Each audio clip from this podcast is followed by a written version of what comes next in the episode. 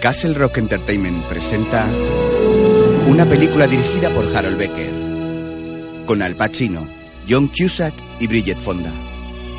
La sombra de la corrupción. La luz del amanecer ilumina el puente de Brooklyn. La ciudad de Nueva York. Se han dicho muchas cosas de ella. A mí hay una que me gusta mucho. Nueva York puede destruirte o hacerte grande, aunque eso depende mucho de la suerte. Nadie debería venir a Nueva York a menos que quiera tener suerte. Y yo tenía suerte. Vivía en un apartamento en el centro, aunque mi hogar era el ayuntamiento. Y ahí comenzó todo. El día empezó, como muchos otros, con un acto protocolario. El alcalde de Nueva York hacía entrega de las llaves de la ciudad al gobernador de Tokio. Me gustaba la sopa para desayunar, sopa de pescado. Mi padre, que se enteró, se ofreció a incluirla en el menú, pero no, no, no, no, dijo el señor Hatayama, que era un hombre exquisito, por cierto. Eso sería demasiada molestia. Y mi padre contestó, demasiada molestia es perder los clientes. Era el mejor alcalde que había tenido la ciudad y era mi pero jefe. aquello surtió efecto. Y mi padre Yo era su consiguió exactamente delegado, lo que se su mano había derecha o Porque su después el chico, señor Katayama según quien hablara de mí. propuso a los clientes. Pero algo estaba ocurriendo en Brooklyn y eso iba a cambiarlo todo. Un policía de paisano sale de una comisaría. Hola, ¿cómo estás, Eddie? Se trataba de un policía, Eddie Santos, el detective más duro del distrito norte de Brooklyn, que iba a encontrarse con Tino Zapati, un pequeño traficante de drogas que se distinguía por ser el sobrino de Paul Zapati, un padrino de la mafia. Un niño negro sale con su padre de un portal. De acuerdo. James Bomba, un niño que Vamos. iba al colegio. Cuidado. Cuidado donde pisas. Santos para su coche junto a un hombre que le espera. Y por fin, Vinny Zapati, primo de Tino, un miserable al que el detective Santos tenía en el bolsillo. Santos le hace una seña a Vinny y este se sube al coche. ¿Todo listo? Vamos. El metro en el que viaja Tino llega a una estación. El joven mafioso se apea y empieza a bajar las escaleras que dan a la calle. Es un día muy lluvioso. Fuera, el coche en el que van Santos y Vini se detiene en una esquina cerca de la parada. del Todo sucedió en la esquina de Broadway y Marcy, al norte de Brooklyn. Hijo, hoy no vas a salir al Por patio. favor, papá, por favor. No, llueve demasiado. metro. James, con un impermeable amarillo, camina cogido de la mano de su padre. Tino anda rápidamente bajo la lluvia. Parece tener prisa. Mientras, Santos y Vini esperan impacientes dentro del coche. El primo de Tino no deja de morderse las uñas inquieto. Por fin, el joven mafioso aparece por la esquina. Ahí está nuestro chico. Santos se vuelve hacia Vini. Sal de una vez del coche. Dijiste que no ibas a hacerle nada. Solo quiero charlar con él. Vini, no muy convencido, abre la puerta. Eh, Procura que no me vea. El joven sale del coche. Tino espera en la esquina cuando James y su padre aparecen por detrás. Vamos, hijo, dame la mano. Sé que puedes ir un poco Ya más voy, rápido. ya voy. Vamos. Mientras esperan en un semáforo, Tino le guiña un ojo a James. Vini llega. Hola, Tino. ¿Qué hay? ¿Qué pasa? ¿Cómo va eso? Dime, ¿qué quieres? No pasa nada. Oye, si te vas a mosquear, me ¿Qué coño marcho. pasa contigo, tío? Eh, Tino, El mafioso saca una pistola y le pega varios tiros a Santos. Este cae al suelo, pero también dispara a Tino, que al caer aprieta el gatillo acertando al niño en la espalda sin proponérselo. Los dos hombres se desangran bajo la lluvia, mientras que el padre de James, confuso, abraza el cadáver del niño. Vinny ha salido corriendo. El impermeable amarillo de James está cubierto de la sangre roja del niño. Su padre solloza. Al poco, una mujer llega corriendo al acto del alcalde. Dos hombres entregados a su vida y a su familia que unieron el continente asiático con el este de Europa, como solo podían unirse aquí, en esta gran ciudad. Dos hombres que cruzaron dos continentes para verse en un tercero, como sucede hoy aquí. El gobernador de Tokio y el alcalde de Nueva York. Bienvenido a Nueva York, la capital mundial del sushi. Bienvenido, disfrute. Sayonara. El delegado le ha hecho un gesto al alcalde para que acabe rápido. Este atraviesa el pasillo para reunirse con su subordinado. ¿Qué ocurre? Ha habido un tiroteo en Brooklyn. Los asistentes al acto aplauden al político mientras abandona la sala. Más tarde, en el coche oficial, el delegado informa al alcalde. Un niño muerto y un traficante, ¿Y el policía? en mal estado. ¿Quién disparó la bala que le dio al niño? No lo sabemos aún.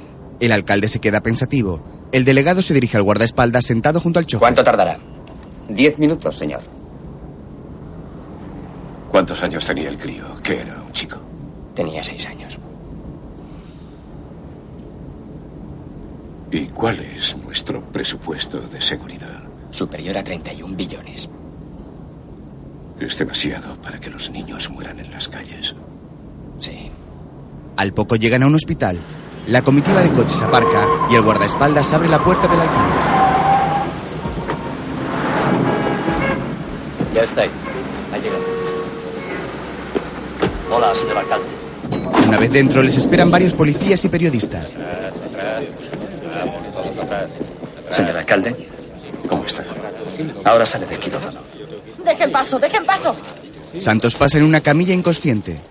¿Qué hay de la viuda, Jerry? Aún no es viuda, señor delegado. Tendrás que presentarme. Avanzan por el pasillo. Cruz de combate, medalla al mérito, mención honorífica, medalla de honor del departamento. ¿Tenía hijos? Dos, cinco y tres años, niño y niña. La mujer se llama Elaine, Elaine Santos. ¿Quién es? No señales. La de rojo, la otra es la hermana. Señora Santos, Soy John Papas. Cuánto lo siento. Gracias. Si hay algo que podamos hacer, lo que sea. ¿Quién fue el que disparó? Ambos dispararon, señor Delgado. Uno ha muerto y el otro casi. El camello es conocido, Tino Zapati, ¿Zapati? el sobrino de Paul. Un punky. ¿Y qué pasó? Aún no lo sabemos, el detective estaba de servicio, eso sí nos consta, pero sin llevar radio ni chaleco antibalas. ¿Le cubría a alguien? Negativo. Todo fuera de las normas del departamento. ¿Y qué estaba haciendo? Su reunión con un traficante convicto me has pillado, pero hay eso más la muerte de un niño y la del sobrino del jefe de la familia, Zapati. Un tipo que tenía que haber estado 10 o 20 años en la cárcel y estaba incondicional. No me digas. ¿No fue a la cárcel? La condicional es una condena en Nueva York, ¿no? Dos años después se saltó la vigilancia. Estábamos buscándole desde entonces. Mm. El alcalde lo ascenderá, por la viuda. Yo no lo haría si fuera él. ¿Y quién eras tú? Asuntos internos. Escucha, podemos enterrar a Santos. Si luego resulta que era corrupto, pues... Algunos polis cambian. Pasa muchas veces. Claro, le haremos un espléndido funeral para cubrirlo.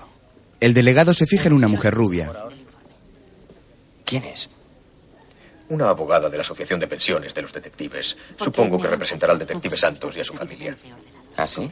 Me preguntaba cuándo lo ibas a soltar. Pues ya puedes dejar de preguntártelo. ya. En la habitación de Santos, una doctora le hace un masaje cardíaco. La mujer del policía, el alcalde y más personas están presentes. electroshock. Preparado. Ha muerto. Un sacerdote se aproxima a la esposa de Santos. Mira, no se aflija. Papas también se acerca y abraza a la mujer.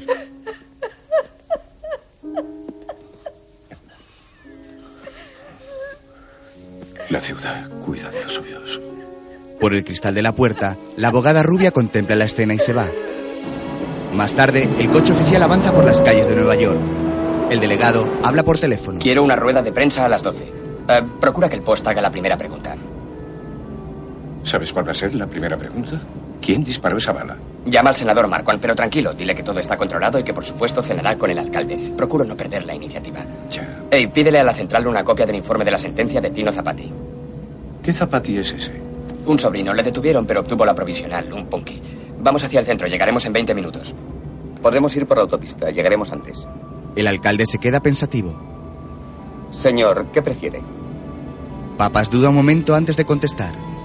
¿Dónde vivía el chico? Iris 1 a Iris 2, localización de la casa del niño. 515 al sur de la calle 5.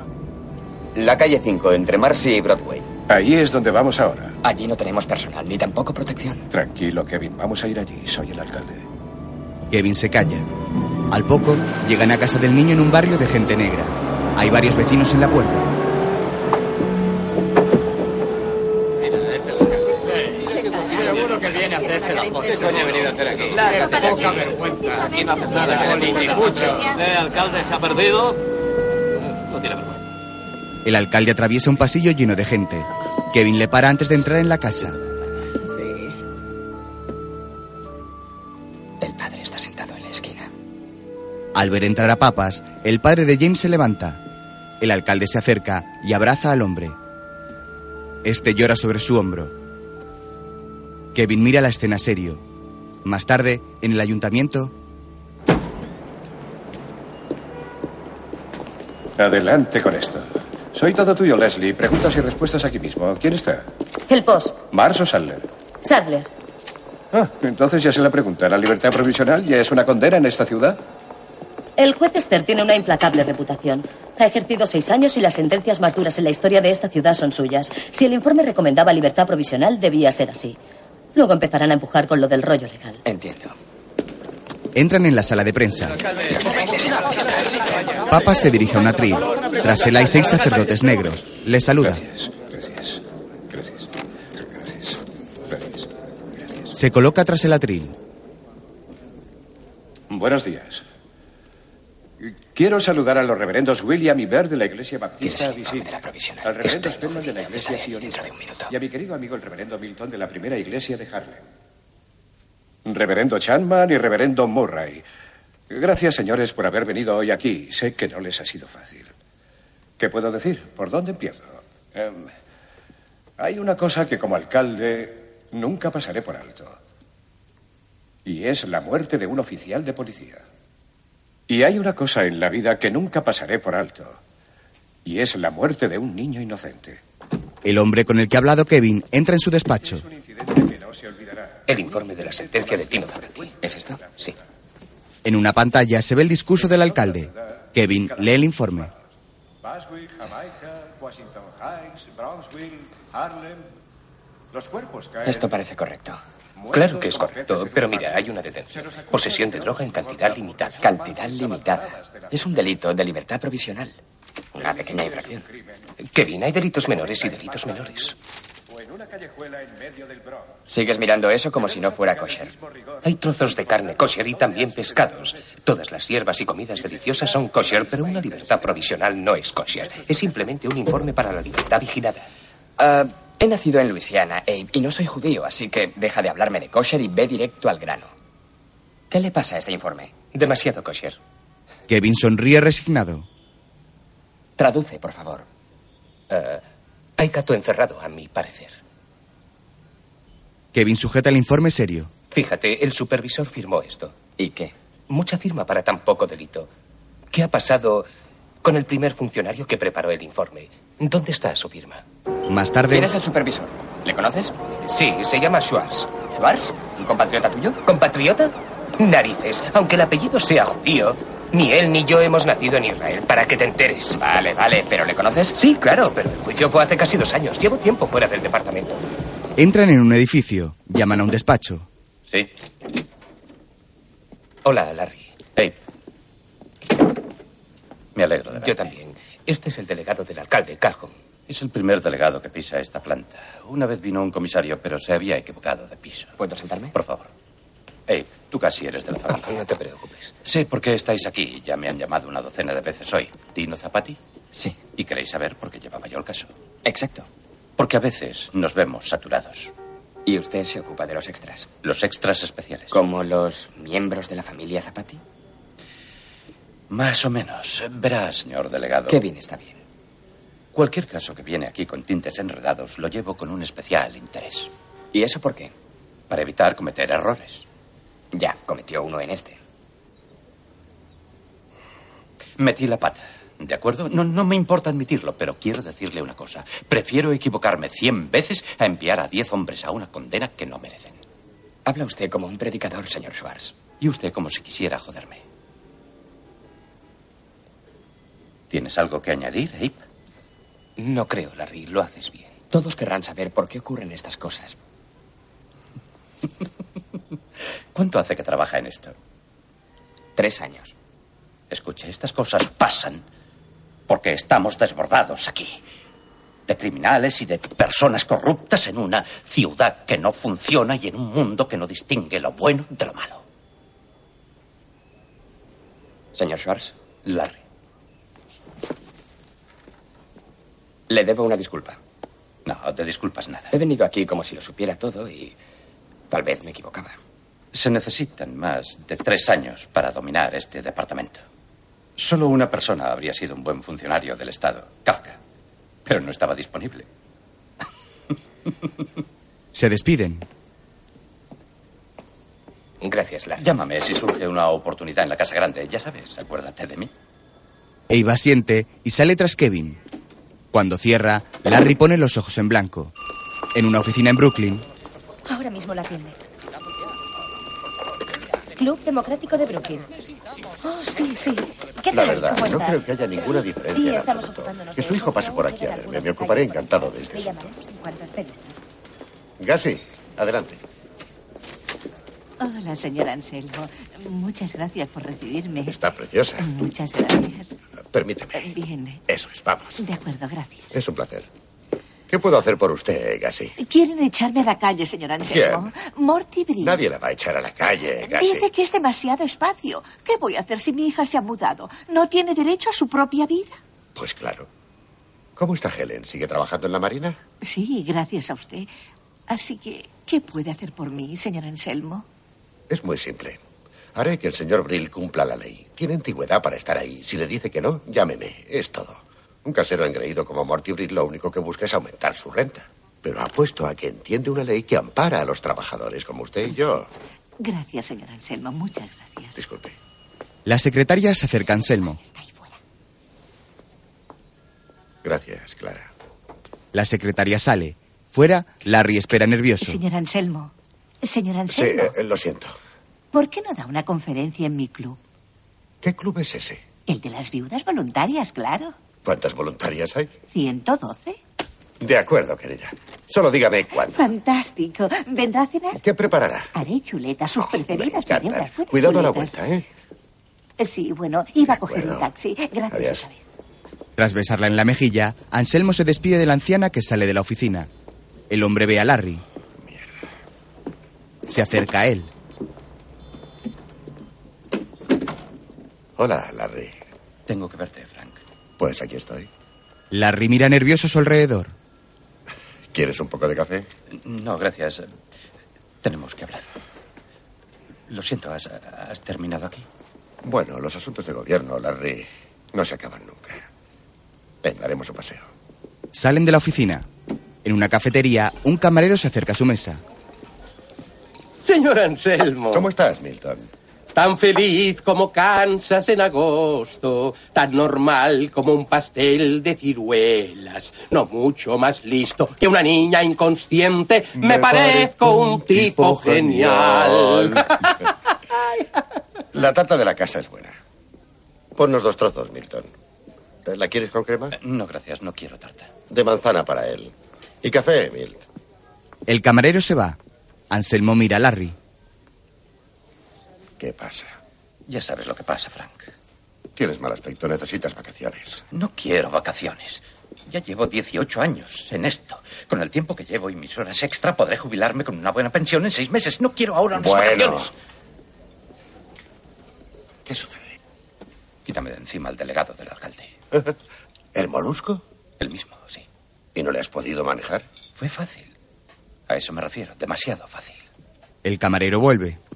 No me cubras de flores, no me aplaudas sin más.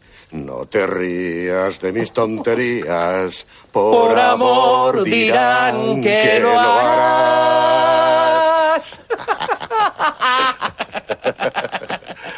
Se va. ¿Qué coño era eso? Verás, Milton y yo somos fans de Rogers y Hammerstein. Cuando te alcance una tormenta, mantén la cabeza alta, Larry. Tú no eres quien firmó aquel maldito informe. Mide tus palabras. Más tarde, Kevin llega en su coche a la residencia del alcalde, donde se celebra una cena.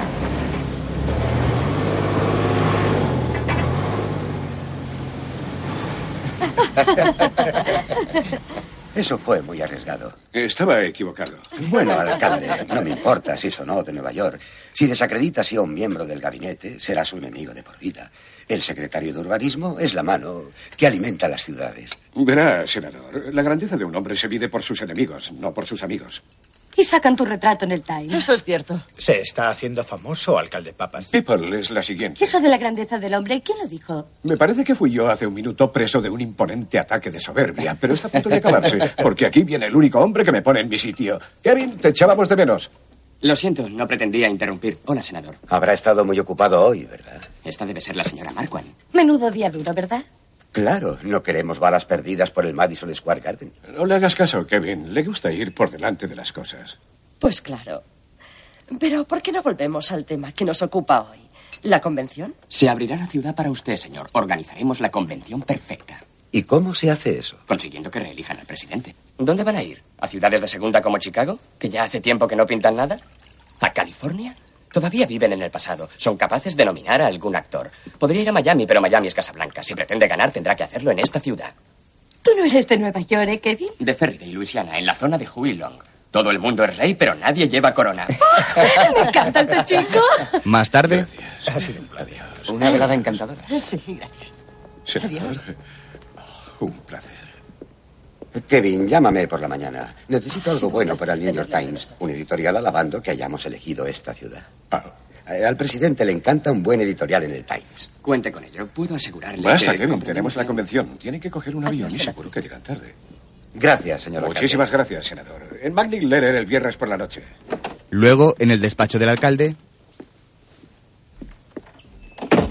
Tino Zapati fue quien le dio al chico. No fue el policía. ¿Eso es todo? Para hoy parecen ser buenas noticias. Para mí sí, desde luego. He visto el informe de la provisional de Zapati. Ejemplar, pero hay un detalle. ¿Cuál? Está amañado. ¿Por quién? Por personal intermedio. Pero lo firma un juez honesto, así que ¿El juez Walter Stern? Sí. Gracias a Dios. veré a Frank Anselmo para desayunar. Bien. ¿Dónde? En Werner. ¿Werner? ¿La cafetería de Burham Hall? Eh, Eso es. Kevin, cuando vas a Brooklyn, eres el invitado de Anselmo. No le pises un callo. Que se olvida de las infraestructuras esas. No es que sea malo, pero no hay presupuesto. Buen trabajo esta noche. La señora Marquand no podía olvidar la portada de Time, ¿verdad? Creo que las colecciona. Tinta impresa, lo que maman los políticos. ¿He oído mal o hemos conseguido la convención? No está firmado y sellado, pero está decidido y tú fuiste decisivo. Le convenció lo de las ciudades de segunda. Por supuesto. ¿Sabes por qué? Debe ser aquí. En Nueva York. Aquí debe ser. entra un guardaespaldas. Perdonen. Ah, la historia saldrá en las noticias de las 10. Se ha confirmado el Un poco origen de la bala lentos. que hoy mismo se llevó la vida de un inocente niño de seis años que se dirigía al colegio. Aparentemente era una acción policial. Y el detective de la policía, Eddie Sanders, Lo manosean fueron como un traje trágicamente barato. abatidos en un Ya a tiroteo nosotros con la se nos va a policía, pegar como que acabó con James Bond, de seis años de edad, cuando iba al colegio. El informe de balística de la policía ha confirmado que la bala que mató al niño salió del arma de Tino Zapata, mientras la policía aquí en la ciudad sigue investigando. Mientras, un lujoso coche negro para frente a un vendedor de periódicos. El chofer compra uno. Aquí está el señor Zapati. Le da el periódico a un hombre mayor en el asiento trasero. Este enciende una luz para poder leerlo mejor. El titular dice: Un pariente de Zapati embosca a un policía heroico. La foto del anciano y del cuerpo de Santos ilustra la portada. Mike, tráeme a Vinny. Mike, un matón, asiente. Quiero hablar un rato con él. Al día siguiente, en casa de Kevin, el despertador suena. El joven lo apaga de un manotazo y se levanta encendiendo la tele. Ayer en la esquina de Broadway y Marcy estalló de pronto un tiroteo que mató al niño de 6 años James Bone, así como a Tino Zapati de 21 años, un sospechoso en libertad provisional, y al detective Eddie Santos de 32 años. El comisario de policía ha declarado que se está llevando a cabo una investigación sobre las actividades del detective Santos. La pregunta es, ¿qué hacía el detective Santos con un traficante de drogas buscado por violar la libertad provisional? Ahora nos ocupamos del tiempo en Nueva York. Hoy tendremos días Buenos claros y despejados con bien- En el despacho del alcalde, plantea serias sospechas de corrupción en los tribunales. Stern sentenció a Tino Zapati, un traficante a la provisional, en vez de mandarle a prisión. Y la pregunta que todos nos hacemos, a la vista de lo absurdo de todo esto, es ¿por qué lo hizo el juez? Hay otros funcionarios oficiales bajo investigación. Papa se queda pensativo viendo la televisión. Mientras, la abogada rubia llega al velatorio de Santos. Hola. Pasa entre varios policías y llega hasta la mujer del difunto que recibe el pésame de un agente. Buenos días, señora Santos. Soy Maribeth Cogan. La vi en el hospital. Ah, sí, hola. Son Randy y María, ¿no? Sí, estos son mis hijos. Señorita Cogan, por favor, por favor, siéntese. Una mujer sentada al lado de la viuda de Santos le cede su asiento a Meribeth. Lamento tener que hablarle aquí. No se preocupe. ¿Ha hablado con el departamento hoy? Un par de veces. ¿Y qué le dijeron? Sus cosas estaban presentadas. Llamé para recogerlas. Su taquilla estaba sellada. Pero el capitán vino a verme. Fue muy amable. ¿Qué capitán? Homicidio Sur. Ese era el jefe de Eddie, es el encargado de avisar a la viuda. ¿Pasa algo malo? No hable con nadie. Primero consúlteme a mí. ¿De acuerdo? Anselmo desayuna con un grupo de hombres en una cafetería. Llega Kevin. Un poco exagerados. Nos equivocamos de negocio. ¿Te has perdido, hijo? Habrá una llave mágica para llegar al centro de Brooklyn, pero yo no la tengo. Hola. Murray Eh, y Lenny ya conocéis a Kevin. Kevin, este es Dan. Kevin, Kevin Calhoun, ¿qué tal? Tejano, siéntate, debes estar cansado. Luisiana, Murray, por enésima vez, Luisiana. ¿Qué pasa? ¿No aguantas una broma? Jimmy, ¿qué tomarás?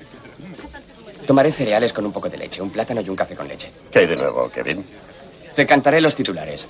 Standard y Poor reducen el interés del crédito. Se cerrarán dos parques de bomberos en el Bronx y habrá 150 manifestaciones frente al ayuntamiento. El concejal de aparcamiento se ha ido para bailar en el ballet de San Francisco.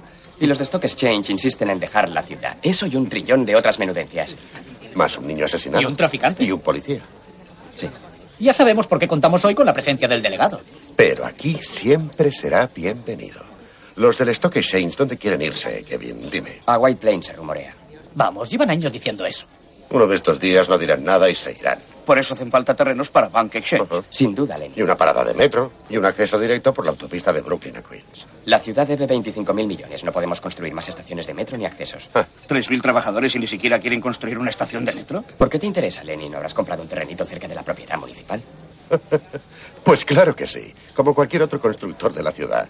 Aparte de eso, señor delegado del alcalde, si no sabes cómo transportar a sus trabajadores, Bank Exchange va a romper este acuerdo. Y se olvidará de Nueva York para construir su edificio de 60 plantas en Nueva Jersey en lugar de Brooklyn. Qué pena.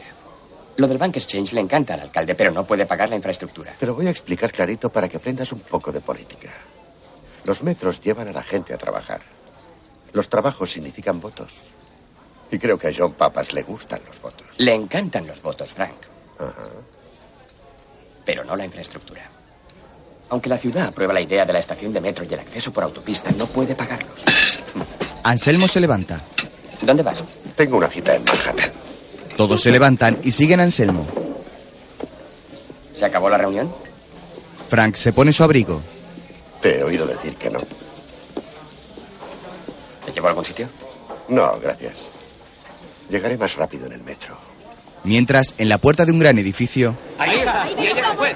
Prepara la cámara, rápido. Señor juez, por favor, aquí responda a las preguntas. Señor juez, Oiga, mire a la cámara, por favor, por favor. ¿Por qué le concedió a Tino Zapati la provisional? ¿Por qué fue tan suave con el cargo de traficante? ¿La provisional es una condena en esta ciudad? Señoría, van a enterrar al pequeño esta mañana. Asistirá al funeral. el juez se mete en el ascensor y habla con su ayudante. Traiga el expediente de Tino Zapati. El ayudante asiente. Mientras, Kevin llega al ayuntamiento. Hola, Kevin. ¿Cómo estás? Meribeth Kogan entra tras él y le llama. Señor delegado, Le da una tarjeta. soy Meribeth Cogan. Asociación para la Pensión de Detectives, Asuntos Legales, co- consejera. Bonita tarjeta. Represento al detective Eddie Santos. Ustedes están manchando el nombre de mi cliente.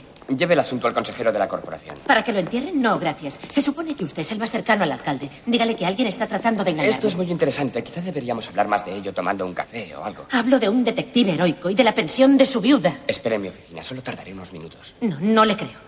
Ya tiene mi tarjeta. Espero que me llame antes de mañana. Meribeth se va. Kevin llega al despacho del alcalde que está reunido con sus asistentes. No, no, no, no. Es un error.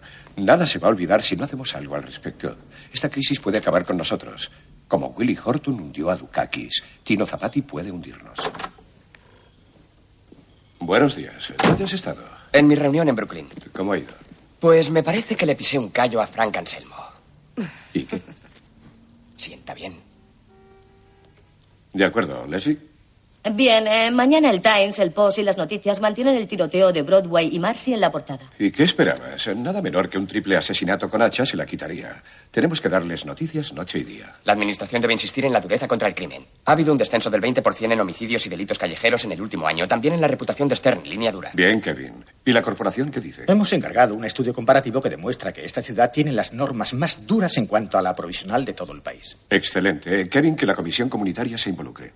Dile a Pars que limpiaremos las calles. Presiona, demuestra que nos importa. Y luego debemos hacer algo concreto, algo grande, algo importante, algo que signifique empleos. Como construir Bank Exchange. No voy a permitir que estos disparos interfieran con mi programa para la ciudad. Leslie, voy a hablar en el funeral del pequeño James Bond, ¿entendido? Solo nos dará problemas, señor. Me da igual. Es lo que hay que hacer y lo haré. No creo que allí le reciban bien, señor alcalde. Me tendrán de todas formas. Vamos a De trabajar. Vamos. Kevin, te necesito. El resto de asistentes sale del despacho. ¿Qué ha ocurrido? Frank Anselmo y sus amigos especuladores, eso. Quieren el metro para aumentar el valor de su inversión en terreno municipal. ¿Como el que rodea al Bank Exchange? Sí. ¿Y qué? Pues que Anselmo dijo, si no hay metro, no hay Bank Exchange. ¿Y tú qué dijiste? De acuerdo. Creo que podremos manejar a Anselmo, pero necesitamos Bank Exchange. Necesitamos esos empleos y que el dinero vaya a la comunidad. Lo entiendo, con la historia de lo de Broadway y Marcy es políticamente ventajoso. Mira, Al cuerro con la ventaja política. Hablo de un edificio de 60 plantas que va a dar empleo a 3.000 personas. Habrá comida en la mesa y un techo seguro. Eso es lo que cuenta y de eso se trata. Eso es Bank Exchange. Es todo lo que es. Creí entender que no podemos pagar una estación de metro. Ahí interviene la política. Hay muchas maneras de hacer las cosas. Entra ahí y mantén este asunto controlado. Usted manda. Kevin se levanta y va a salir del despacho. Eh, Kevin, ¿qué haces esta noche? No tengo planes. ¿Has visto la obra Carrusel? ¿El musical? ¿Va en serio? Es un poco viejo para mí. Te encantará, es bueno. Y Frank Anselmo estará allí. Estoy libre. Sale. Por la noche, en el teatro,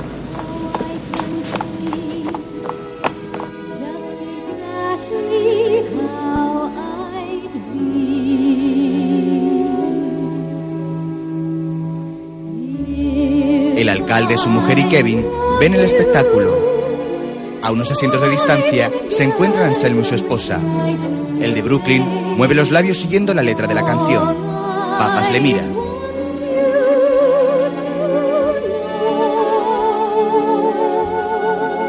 El alcalde habla al oído de su mujer un momento. Luego se levanta y sale del patio de butacas. Se dirige a su guardaespaldas. George, Frank Anselmo está sentado ahí. Dile que salga. Quiero verle ahora mismo en el vestido. George obedece y el alcalde sale al vestíbulo. En el patio de butacas, el guardaespaldas transmite el mensaje a Anselmo. Este asiente. En el bar del teatro, un camarero le sirve un café al alcalde. Tú solo hazme una lista. Gracias. George y Anselmo salen al vestíbulo. Frank se acerca a Papas. Bien, te volveré a llamar. Vale. El alcalde cuelga cuando llega Anselmo. Nos vamos a perder lo mejor. Ya te la sabes de memoria. ¿eh? He visto cómo tus labios la seguían. Mejor que sea así. No puedo oír toda la letra. No sé si es por mis viejos oídos o por el metro que pasa debajo. ¿Te gusta el protagonista? Es bueno. Y tiene buena voz. ¿Y qué tal la protagonista? Buena actriz, sin voz. Minetti podría cantar mejor. ¿Sabes que nos conocimos hace 25 años en el musical de Westbury? Sí, lo había oído. Hablando de actuaciones, Frank, no quiero enterarme de otra como la que has tenido esta mañana. Tu chico me puso en ridículo. Tendrás que asumirlo. ¿Por qué? Ah, Porque es mi chico. Eso sí que. Hay petróleo bajo ese aparcamiento, Frank. Empleos. Anselmo mira alrededor y acerca su silla. No necesitas la política conmigo. Yo llevo mi distrito. Trabajo para la gente de esta ciudad. No hago chollos para Lenny Lasker, Murray Safir y todos tus orgullosos. ¿Qué pasa contigo, John? Solo porque ese chico cree que puede hacerte presidente, vas a olvidar quién te ha puesto ahí. Yo no olvido nada. Tú eres quien tiene corta la memoria, Frank. Demasiado selectiva. ¿Quieres que te la refresque un poco? Lo siento, John. Bueno, al grano. El acceso me cuesta 5 millones. Y otros 35 la parada de metro. Solo te puedo dar tres y medio. El resto tendré que pedírselo al gobernador. Y tengo cosas mejores que pedirle al gobernador. Tengo la solución. El camarero se aproxima y los políticos se callan hasta que se vuelve a alejar. ¿Qué tal un ramal de la línea? Un ramal. Pero te has vuelto loco. Eso supone 120 millones por milla de vía. Se levantan. Bank Exchange es bueno para los pobres, para los parados, para toda la maldita ciudad. En cuanto a paradas de metro, infraestructura, accesos, no podemos pagarlos. Pues tendrás que olvidarte de todo el asunto. Las puertas del teatro se abren para el intermedio. Me encanta la obertura del segundo acto. Entonces no querrás perdértela. Ha sido una encantadora fiestecita. Tenemos muchas cosas a favor. El año que viene el gobernador tendrá que hacer una nueva parada de metro o yo no le apoyaré para su reelección. ¿Y lo del acceso? El año siguiente. Ya está incluido en el mi presupuesto. Está demasiado lejos. solo eres un jefe, Frank. Yo soy el puto alcalde. Y mando yo. Bank Exchange. A mi modo o adiós. ¿Por qué me parece que te quedas la mejor tajada? Voy a preguntarte algo. Si te hubiera ofrecido menos, ¿habrías aceptado gentilmente? Por supuesto. Entonces ya tienes lo que querías. Papas le besa la mejilla y se va. Anselmo va a reunirse con su esposa mientras el alcalde saluda a los asistentes al musical.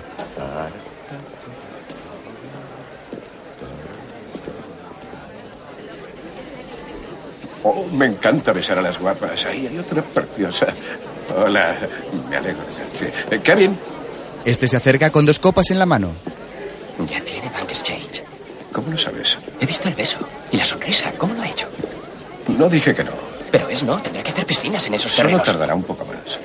Algo para él y algo para mí. Eh, ¿Más para usted? No, no, más para la ciudad. Eh, el cigarro. ¿Qué haces? ¿Piensas beberte el mar? Pensaba, ambos son para mí. Me ayuda a tragar, Anselmo. Al día siguiente. El acceso y la estación de metro ya están en el presupuesto. Sí, pero yo me quedo sujetando la bolsa. ¿De qué te quejas? Dime. La bolsa está llena. Menos un año. Puedes aguantar un año, Lenny. Puedes aguantar 100 años. Pero ¿y mis socios? ¿De qué estáis hablando? Sois mis socios. Tienes opciones de compra suficientes en esta ciudad para comprar Brooklyn. Sí, quizá podrías hacerte con Staten Island también. Lenny, ¿nos disculpas un momento? Pues claro, eh, de todos modos tengo una cita. Bien, es mejor así, sí. Lenny se va y deja a Anselmo y Zapati solos. Seguro que lo de Bank Exchange ya está. Tenemos todo lo que queríamos. Entonces haz algo más por mí. ¿El qué? Saca mi nombre de los periódicos. ¿Cómo? Con 40.000 dólares. ¿Qué voy a hacer con 40.000 dólares? Te haré una pregunta. ¿Has oído hablar de un poli con 40.000 dólares? Sí. ¿Que no fuera corrupto? No. Un policía con 40.000 dólares supone grandes titulares. Saluda a Nettie de mi parte, ¿eh, Frank. Claro, lo haré. Bien, Cuídate. lo haré. Oh, oh, Poli. Anselmo levanta un sobre que ha dejado el mafioso. Para ¿Mm? el policía muerto. Zapati se va y Frank abre el sobre.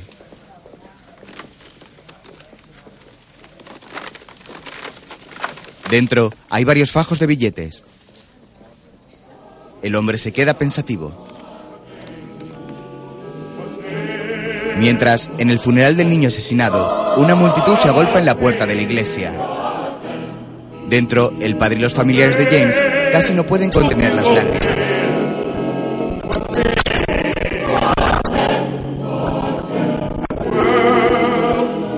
El alcalde y su séquito están de pie en un lateral. Papas le pregunta al jefe de policía que está a su lado. El reverendo Shanman me presentará. Con una frase. ¿Y luego qué? Saldrá usted de aquí. ¿Y por dónde? Por un lado. No, no, no, no. Saldré por el frente. Es una locura. Intel está allí ahora y dice que la gente no está muy contenta. Un sacerdote negro se acerca al púlpito. Hermanas, hermanos, el alcalde de la ciudad de Nueva York, el honorable John Papas. El alcalde se sube al púlpito. Los asistentes al entierro tienen sus semblantes serios, casi acusadores.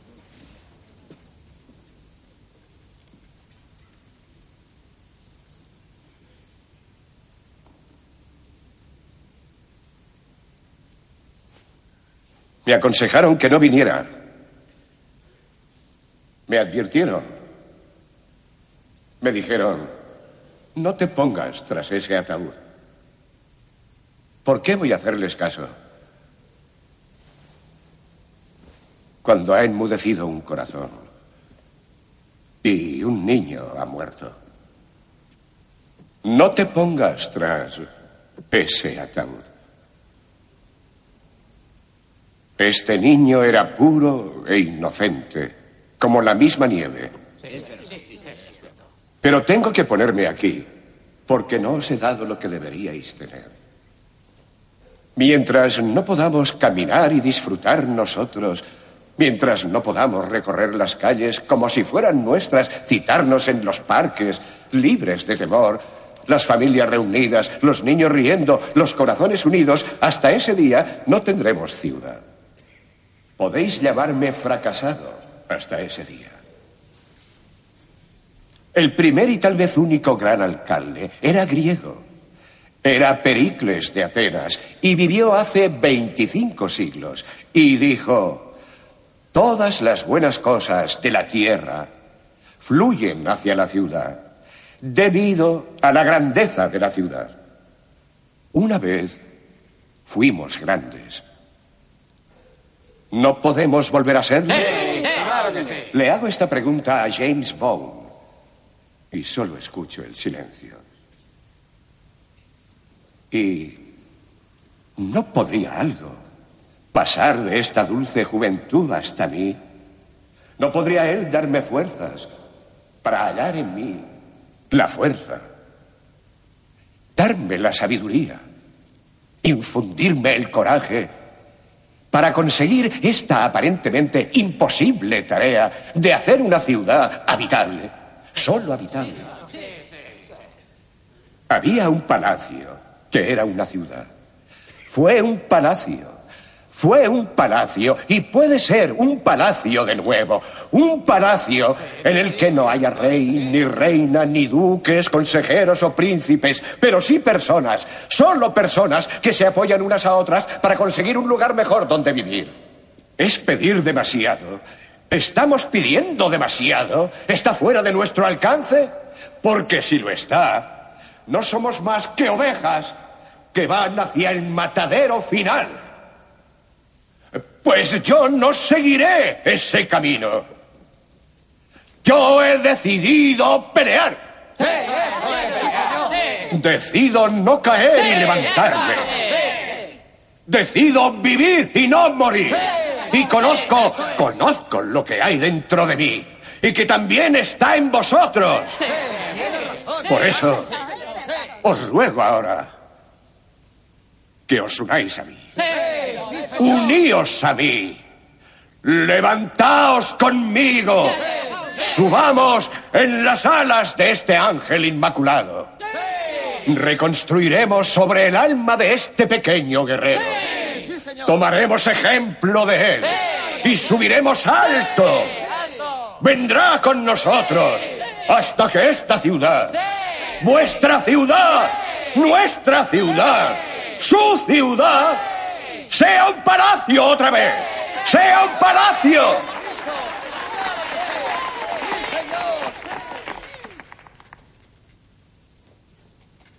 Estoy contigo, pequeño James.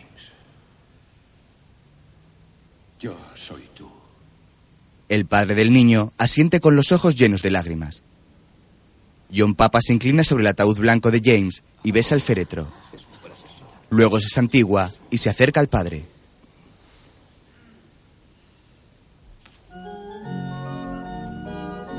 Muchas gracias, señor Gracias, muy bien. El alcalde avanza por el pasillo y los asistentes se levantan para estrecharle la mano y abrazarle. El coro sigue cantando en honor al pequeño difunto.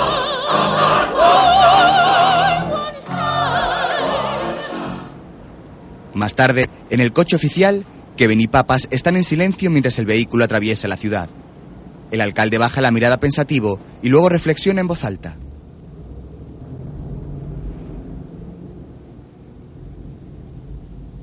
Es terrible enterrar a un niño. Kevin, incómodo por la tensión del momento, saca de su maletín varios documentos.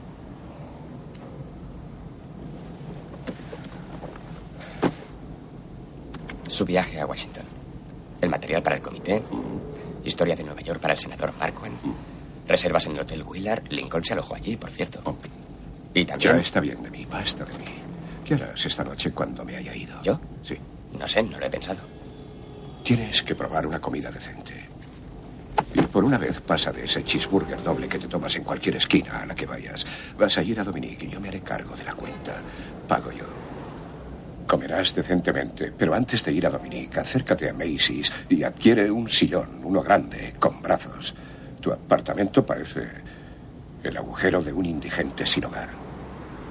Ah, y cómprate también un cuchillo, un tenedor y una cuchara. Y también vasos de cristal, por descontado. Necesitaré un lavavajillas. No tienes que lavarlos. Después de comer los tiras. Pago yo. Ten una vida. Tengo la suya y ya es suficiente. ¿Ha leído esto? ¿El editorial del Times de hoy? Sí. ¿Juzgar o ser juzgado? Sí.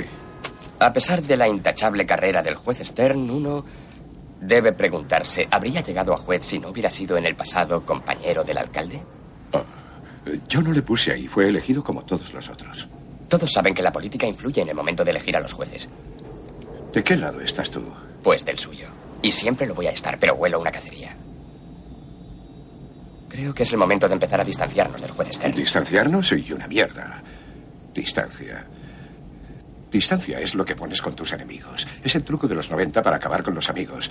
Distancia es la falta de Manscape. Traduzca, por favor. ¿No sabes lo que es Manscape? No, no lo sé. Manscape es. es algo entre hombres, eh, sobre honor y carácter. No puede traducirse, por eso es judío. Ignoraba que conociese esa lengua. Ape pues me la ha pegado. Ape. Ape es pues un buen hombre. Tú eres un buen hombre, cachorro. Tras ese chico de Luisiana, de aire palurdo, vibra un gran corazón. No es tan diferente de cómo me veo a mí mismo. Tenemos un compromiso con el juez Walter Stern. Al día siguiente, en el entierro de Santos, numerosos policías con uniforme de gala forman frente al ataúd cubierto con la bandera estadounidense. Un gaitero toca su instrumento mientras desfila entre las tumbas. Elaine Santos llora mientras abraza a sus hijos. Recuerda que eres polvo. Y en polvo te convertirás. La viuda del policía acaricia los rizos de la cabeza de su hija. Kevin asiste al entierro en nombre del alcalde. Entre los asistentes también se encuentra la abogada Meribeth Cogan. Los compañeros de Santos retiran la bandera y empiezan a doblarla. Una vez finalizado el entierro, Kevin se acerca a Elaine. Señora Santos, si puedo hacer algo, por favor, llámeme. Gracias por su apoyo. Es lo menos que puedo hacer. Buenos días. ¿Dónde está el alcalde? Está en Washington esta mañana por unos negocios. Un detective muerto en acto de servicio merece que el alcalde esté presente. Déjeme asegurarle que su ausencia no disminuye su preocupación por la señora Santos y sus hijos. ¿De dónde han sacado todo eso que figura en los periódicos? En la escuela a mi niña le han dicho que su padre era un traficante. Lo siento muchísimo, pondremos a la gente de prensa en eso. Olvide los periódicos. ¿Qué pasa con asuntos internos? ¿Qué hacen esos lelos ahí plantados? Señala a dos hombres que han asistido al entierro. Más tarde, un autobús recoge a la mayor parte de los asistentes al sepelio. Kevin en su coche se sitúa junto a Meribeth, que va andando. ¿A dónde va?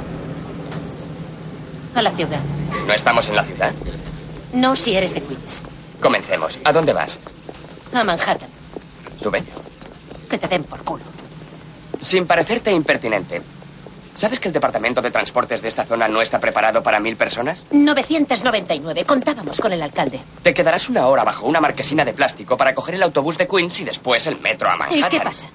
¿Qué pasa? A ver, dime, ¿qué pasa? ¿Qué pasa? No te empeñes en pasarte de listo. Da la vuelta al coche y se monta. Kevin aparta unos papeles para que se siente. ¿Cogemos la autopista? Odio ese trayecto. Tira por Grand Central. Cógelo en el Astoria Boulevard. Vamos, yo te indico. Kevin arranca.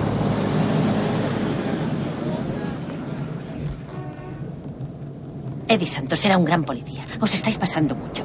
Es un error culpar a un policía muerto y negarle sus derechos a una viuda. Es un asco. No sé por qué lo dices, porque nadie está haciendo nada. Siempre tienes algo que contestar. No tengo ni las preguntas. Pues te haré una pregunta. ¿De verdad?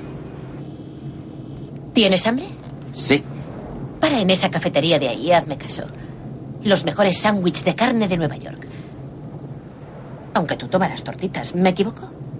Kevin mira a la abogada y detiene el coche donde ella le ha indicado. Apaga el motor.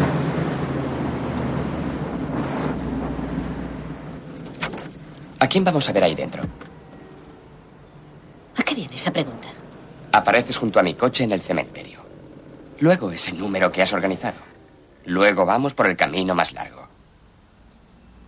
¿A quién veremos? A Albert Holly. Él fue el compañero de Eddie Santos hace dos años, cuando Tino Zapati consiguió la provisional. Dentro de la cafetería. Eddie tenía algo y no iba a dejarlo. Eddie Santos era como un toro bravo. Son animales feos, pero no son estúpidos. ¿Por qué iba sin cobertura? Esa no era la primera vez que iba por Tino, pero nunca había tenido problemas con él. Esta vez, Tino debía estar más nervioso. A veces pasa. ¿Por qué no le mencionó Santos a nadie que iba a ir ahí? Porque era su presa. Él fue quien cogió a Tino y luego el juez se hizo el loco. Era imposible que Tino Zapati saliera como salió hace dos años, a menos que alguien poderoso tuviera al juez en el bolsillo.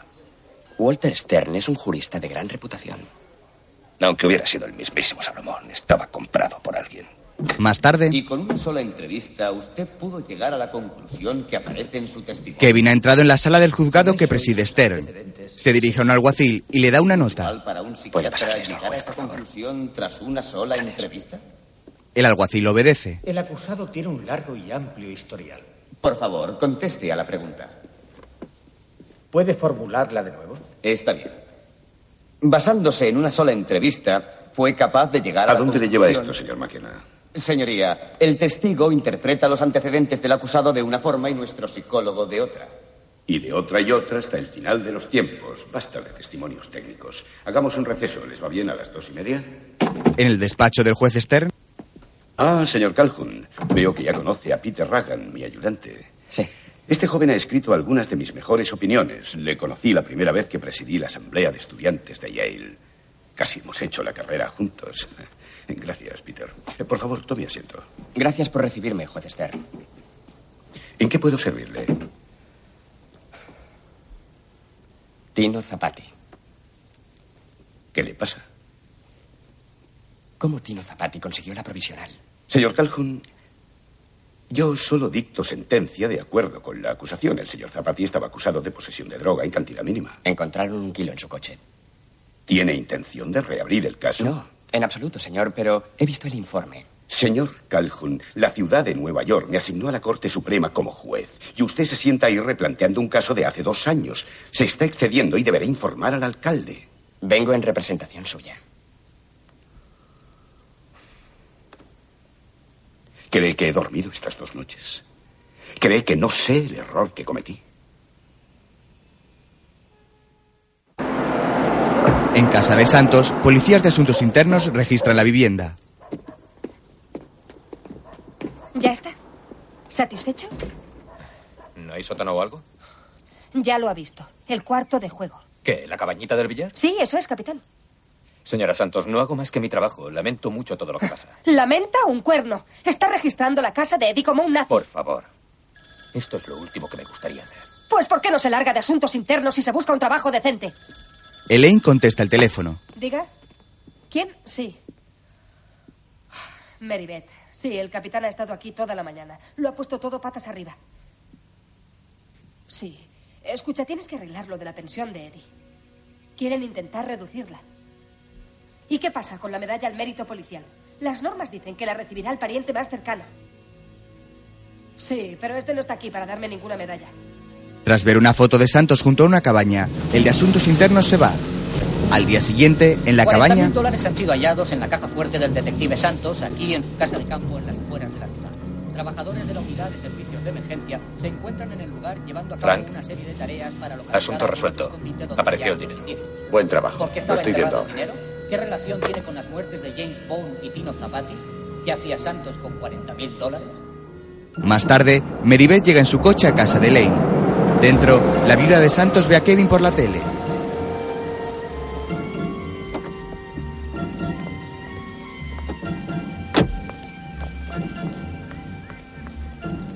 El alcalde comprende que lo descubierto esta mañana por parte de las fuerzas de seguridad puede levantar sospechas, pero quiere dejar claro que son solo sospechas hasta que se pueda establecer la conexión entre el detective Hola. Santos y esos 40 Elaine, hola. ¿Mil dólares en la caja fuerte de un policía? Vamos, Es increíble tanta El basura. detective Santos será un valioso Sí. policía y este hecho no quiere... No habíamos vuelto a esa cabaña desde que murió su padre. Hay abejorros allí. Demasiados abejorros. En nuestra vida hemos visto cuatro mil dólares juntos. ¿Con qué 40? Por favor, por favor. Por favor, señores, Diga. silencio, así no... Solo hay dos personas en el mundo que saben que ese dinero no era de Eddie. Tú y yo. Meribeth escucha por el teléfono del ¿Quién es? pasillo. Vinny Zapati. Puedo sacarte de esta. Tendrás la pensión, las medallas, todo lo que mereces. ¿Las quieres? Claro que las quiero, ¿cómo no? Bien, me caía bien, Eddie. Te ayudaré, pero si me ayudas a mí. ¿Y de qué manera? Un billete de avión y 10.000 dólares. ¿Diez mil dólares? Por el amor de Dios, no los tengo. Estamos hablando de mucho dinero. ¿Qué tienes? ¿Quién coño eres tú? Meribeth Cogan, Asociación de Pensiones para Detectives. Represento a la familia Santos. ¿Qué tienes? Yo fui quien arregló la cita de Eddie Contino para que soltara lo que sabía del juez. ¿Y qué sabía? 10.000 y un billete de avión. Te daré el destino después. Esa información no vale nada si no tenemos un testigo. Esa noche... ¿Con qué Zapati nos vamos a encontrar? El gran Poli tenía dos hermanos. Tino era hijo de John y Vinny el de Jimmy. Así que eran primos, Vinny y Tino. Primos, eso es. ¿No tenéis primos en Luisiana? Todos somos primos allí. Quien tiene un primo tiene un voto. ¿Y por qué no sigues tu carrera en vez de llevarle al alcalde su maleta? Considero un honor no solo llevar su maleta, también el llenarla cada noche con lo que la ciudad necesita. La sombra oculta. El hombre tras el trono. Empiezo a sospechar que no te gustan los políticos. Tú no eres un político. Los políticos hacen carrera. Tú eres un advenedizo. Seguramente querrás girar en esa gasolinera porque ya casi hemos llegado. Meribeth gira, molesta porque Kevin se haga el listo con ella. Poco después, atraviesan una verja que da a unos muelles, donde hay varias embarcaciones de recreo atracadas. Parece que a Vine le gustan los sitios raros. Parece una noche de lunes en Cayo Largo. Está jugando a la mafia. Vinny Zapati es un chiste para su tío, pero un chiste peligroso. Yo opino que todos esos chistes lo son. Hazme un favor y no empapeles todavía a esos tipos. Digo que son peligrosos. Bajan del coche y cruzan una puerta de la verja.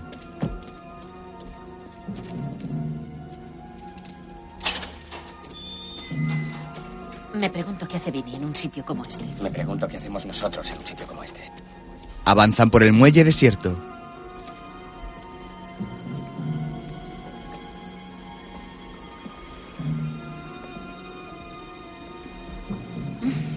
Ya estamos. ¿Dónde está nuestro hombre? No lo sé. ¿Crees que algo habrá cambiado en el corazón de Vinny? Si es un Zapati, no tiene corazón. Vámonos de aquí. No os mováis. Vinny les apunta con una pistola y cachea a Kevin. Meribeth, ¿verdad? ¿Y quién coño es este? El delegado del alcalde. Delegado del alcalde. Oh, ¿y qué carajo pinta aquí? No te pases, Vinny. Soy tu única oportunidad. De acuerdo, vamos. Se montan en una pequeña lancha motora. Vinny conduce hasta mitad del río.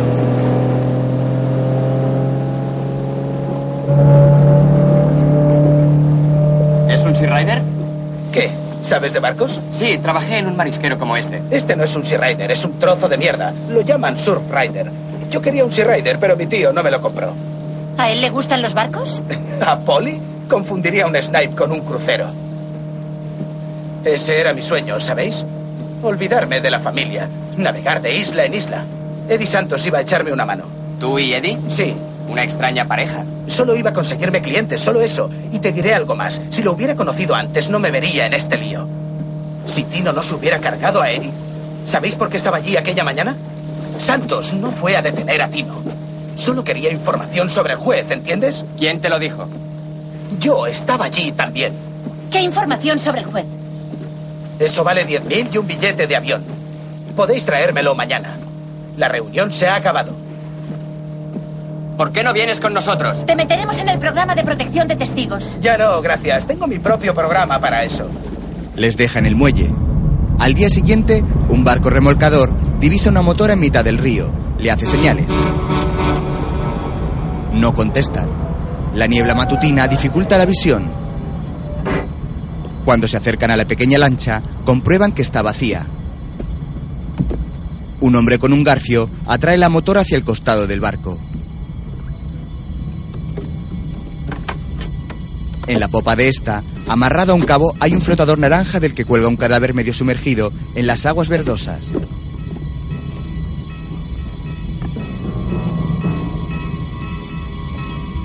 Con el garfio, el hombre lo saca a flote. Es Vinny. Más tarde, Kevin llega al ayuntamiento. Señor delegado. Se acerca a George, el guardaespaldas. Buenos días. Los tiburones ya están rondando. Otro zapati eliminado. Lo pescaron cerca del muelle de la calle 79. Las manos de la víctima estaban atadas con una cadena muy gruesa de las que se usan en los barcos. El informe preliminar dice que lo golpearon en la nuca. Kevin coge el informe que ha imprimido George y entra en el despacho de papas. ¿Dónde te has metido? He tenido una noche movida. Seguro que sí. ¿Ha leído el informe de operaciones de hoy? ¿Qué pasa con él? Kevin se sienta mientras el alcalde lo lee. Estuve con Vinny Zapati anoche. Ha muerto por el informe de la provisional de Dino Zapati. Tenemos cuatro muertes y todas conectadas. Es todo lo que sé. He aprendido. Y yo mucho. no quiero saber nada más. Solo intento atar cabos, John. ¿Atar cabos? ¿Pero qué, quién te crees que eres? Un detective de novela barata vagabundeando por la ciudad. Y ahora te has mezclado con mafiosos. Kevin, por Dios, eres mi mano derecha. La mano derecha del alcalde. ¿En qué coño estás pensando? Kevin mira serio a su jefe. Papa se tranquiliza y se dirige a él. ¿Ves este escritorio? Antes perteneció a Fiorero La Guardia, el florista bajito. Medía un metro cincuenta. Leía los chistes del periódico a los hijos de sus electores por la radio. Y fue probablemente el mejor alcalde de esta ciudad. ¿Sabes lo que La Guardia decía? Kevin niega con la cabeza. ¿Por qué siempre que quieres hacer algo bueno, viene la gente buena y te jode?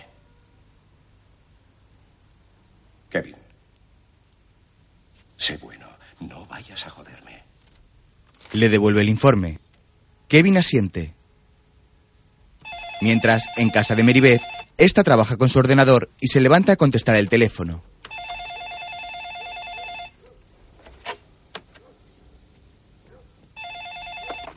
¿Diga? ¿Te he Eh, despertado? No, que va. Llevo medianoche intentando pensar de dónde sacar 10.000 dólares. Eh, Con eso y el anzuelo pescaré.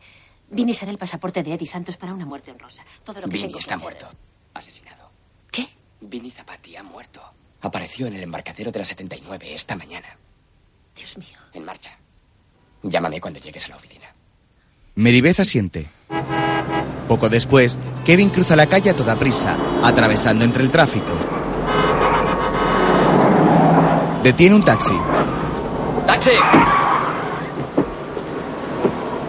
Al Bronx, por la East River Drive. El taxista arranca.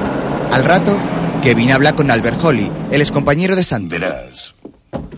No tengo mucho tiempo y... He hablado con el capitán Gilardi. Dice que te tomes todo el tiempo que quieras. ¿Has hablado con mis superiores? Sí.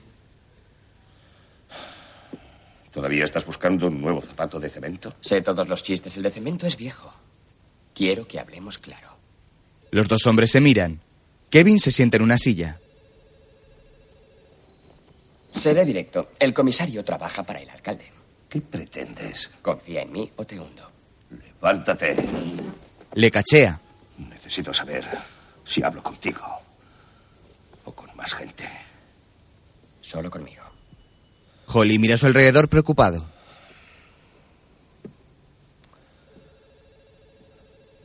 Vale. Eddie me llamó desde Manhattan Sur. ¿La noche anterior? Sí, pretendía que le acompañara. Y no fuiste. ¿Hiciste lo correcto? No, no lo hice.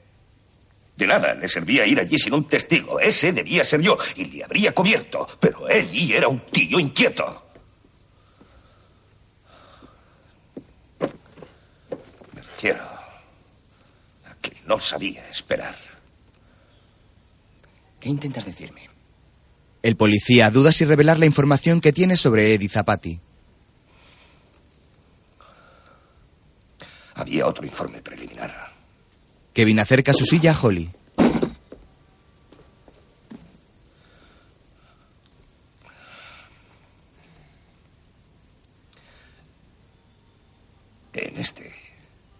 este latino la máxima pena, de 10 a 20 años. ¿Qué pasó con él? No lo sé. ¿Quién lo escribió? Es todo lo que sé. Kevin mira al policía un instante y luego se levanta para abandonar la habitación. Holly le detiene.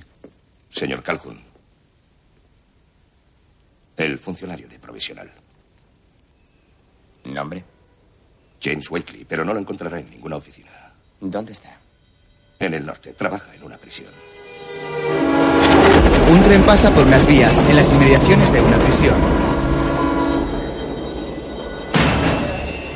Dentro, un funcionario de prisiones avanza por un pasillo cojeando levemente. Las rejas que delimitan cada zona se abren a su paso. Al poco entra en la sala de visitas de la cárcel. En su interior le esperan Kevin Calhoun y Mary Beth Cogan.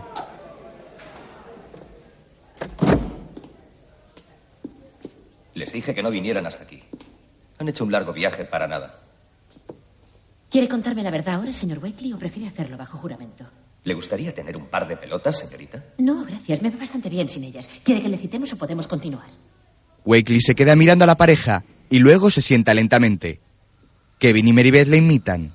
La mujer coge una libreta. ¿Por qué le han trasladado aquí, señor Wakely? Rehabilitación de condenados, mejor paga y mejor pensión. Y mejor ambiente. ¿Lo cree así? ¿Qué pasó con Tino Zapati? Ha muerto, ¿no es así? Hablo de hace dos años. Le dieron la provisional. ¿Qué sentencia recomendó usted? Wakely se apoya en la mesa. De 10 a 20 años. Leí el informe. Tino pasaba drogas a los niños. No directamente, pero tenía chicos trabajando para él. Una pistola de un homicidio anterior. Desapareció en el segundo informe. ¿Quién lo ordenó? Eso no lo sé. Vuelve a echarse hacia atrás. ¿Por qué no lo preguntó? Sentí una prisa loca por venirme al campo y olvidé todo el asunto. Si me disculpan, será mejor que salgan de aquí. Mi lumbago me dice que va a nevar mucho. Apresúrense si no quieren quedarse incomunicados. Se levanta y se va cojeando. Gracias por su tiempo. El funcionario abre la puerta y sale dando un portazo. Más tarde, un tren llega a una estación cubierta por la nieve en mitad de un temporal. Se detiene lentamente en la vía. Un revisor abre la puerta de un vagón y deja salir a una pareja. Kevin y Mary Beth aparecen detrás. Tenga cuidado, resbala. Gracias. ¿Cuánto tiempo? Como una hora. ¿Una hora? No les apetecerá quedarse en un túnel. Tienen que limpiar uno unos cuantos kilómetros de aquí. Disfruten, disfruten de la nieve. La nieve no alimenta. Prueben en ese sitio de ahí. ¿Algo bueno? Tal vez la tarta de limón. Resignados, bajan del tren. Vuelvan dentro de media hora. La pareja atraviesa el andén y cruzan hasta una calle donde se ve una cafetería al fondo. Una vez dentro, Kevin está en el baño secándose el pelo mojado por la nieve con unas toallas de papel. Luego sale y se dirige a la mesa que comparte con Mary Beth. Esto es una sauna. Quizá para ti. Yo tengo los pies helados. ¿No estás mejor? Un poco. ¿Qué van a tomar? Ah, hamburguesa, patatas y Coca-Cola. ¿La tarta de limón cómo está? Es la especialidad. Póngame un trozo, todo para llevar. De acuerdo. Gracias. ¿Por qué se llama esto Cafetería Floyd en vez de The Floyd? Porque esto es Floyd, Nueva York. Oh, ¿Cómo ibas a verlo? Un pueblo con un nombre que parece de persona. ¿Te imaginas pasar toda tu vida en un sitio como este? Sí. Crecí en uno así. Ferriday, Luisiana. La vida en una ciudad pequeña tiene algo especial. Entonces, ¿qué haces en Nueva York? ¿Sabías que en Luisiana la política es una enfermedad infantil? No, no lo sabía. Es un hecho y yo no fui la excepción. ¿Dónde podía acabar un graduado en leyes? En Floyd, Nueva York. En Washington. Iba de comité en comité, trabajé de asistente en el Congreso, hasta que un buen día el alcalde de Nueva York vino a dar un discurso. Aquel fue un discurso que nunca podré olvidar, por muchos años que viva. Me acerqué a él y le dije que le admiraba y que admiraba lo que hacía. Mientras le daba las gracias, él me invitó a comer marisco. Y conseguí un nuevo trabajo. Cuando acabó la cena sentía que tenía un nuevo hogar. Y aquí estamos. Ah. Noto la ironía en tu voz, pero quiero que sepas que llevo con John Papas tres años. Y aunque suene pedante, he encontrado un sitio en el gobierno donde se pueden hacer bien las cosas. Ya lo creo. Le habéis hecho mucho bien a Elaine Santos. Ya tienes a Weekly, limpia su nombre, dale su pensión. Sí, pero no tan rápido. Mantengamos a Wakely en secreto hasta que encuentre el informe. No, necesitamos el informe. Ya tenemos a Weekly. Eso es lo que tú necesitas. Yo necesito el informe, ver qué contiene y dónde me lleva. ¿Y si mientras tú juegas a detective, James Weekly decide que es mucho más sano desaparecer? Entonces nos quedaremos sin nada. ¿Qué hará Elaine Santos para alimentar a sus hijos? Deberemos correr ese riesgo. Solo lo correrás tú, porque yo no te necesito para la declaración de Wakely. Si insistes en hablar con Wakely tú sola, te garantizo que sentirás toda la presión de la oficina del alcalde sobre ti. No creo que eso sea agradable. Eres un cabrón, ¿lo sabías? De donde vengo, eso es un cumplido. Mary Beth se levanta enfadada. Aguanta un poco. ¿Por qué? ¿Por tu ambición? ¿Por John Papas y sus chanchullos? Hamburguesa, patatas y tarta de limón. Yo cogeré esto. La tarta es para el niño del alcalde. La abogada sale dejando la tarta de limón sobre la mesa. Kevin empieza a comer sintiéndose culpable.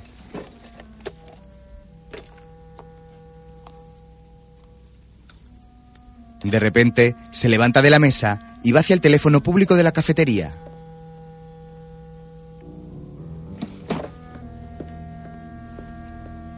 Saca de su cartera el teléfono de Larry Schwartz y llama.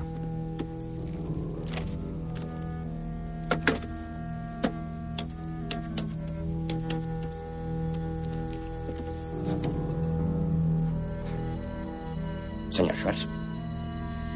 Kevin Calhoun. Acabo de hablar con un amigo suyo. Poco después, Larry anda por una calle de Nueva York con un sobre bajo el brazo. Un coche pasa junto a él. El funcionario llega a una cabina y llama.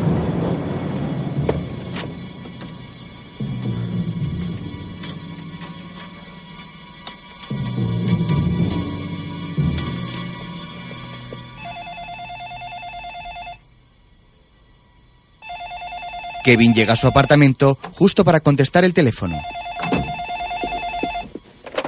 Diga, Soy Schwartz. Tengo el informe de la provisional. ¿dónde está? Doblando la esquina. Nos veremos en la esquina de Harris. Una figura aparece por detrás y dispara a Larry en la frente. Schwartz. Oiga. Oiga. Kevin cuelga asustado y sale corriendo de su apartamento.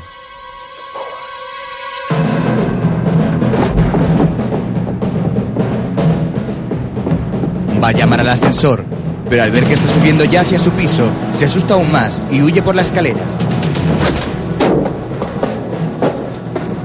Baja los escalones de dos en dos y llega al garaje. Allí, corre hacia su coche y se monta.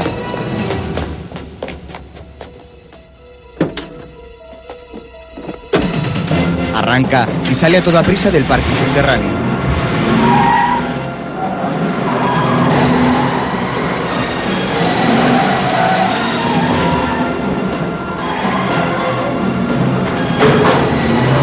Al poco, llega a un pequeño restaurante donde se encuentra con George, el guardaespaldas del alcalde. George. Ey, me llamo. Está ahí detrás. Solo se entra por allí. No hay puerta trasera. ¿De acuerdo? Kevin pasa hacia el interior del local. ¿Pero qué haces? ¡Ey! Abe está jugando a las cartas con algunos amigos. Cuando ve a Kevin, se levanta. Juega por mí, Morty. Siempre me tiras las cartas. Le da sus cartas a un camarero y le hace una seña a Kevin para que le siga. Entran en la Freddy, cocina. Danos un minuto, ¿quieres? El cocinero sale de la estancia. Está muerto. Schwartz ha muerto. Lo oí por teléfono. Estaba. Lo oí. Vale, vale, cálmate un poco, ya pasó. Tenías razón. Lo supiste en cuanto lo viste aquel día. No era kosher. Había un segundo informe. Pero no estaba seguro, solo fue una impresión. Pues ahora es un hecho. Han muerto cinco personas. Walter Stern, el honrado. ¿Cómo podía ser tan corrupto? Las apariencias engañan. A ver si esta la adivinas. Lo único nuevo en el mundo es la historia que ignoras. ¿Del Nuevo Testamento? De Harry Truman. Poco después, Kevin llega con su coche a casa del alcalde. Dentro,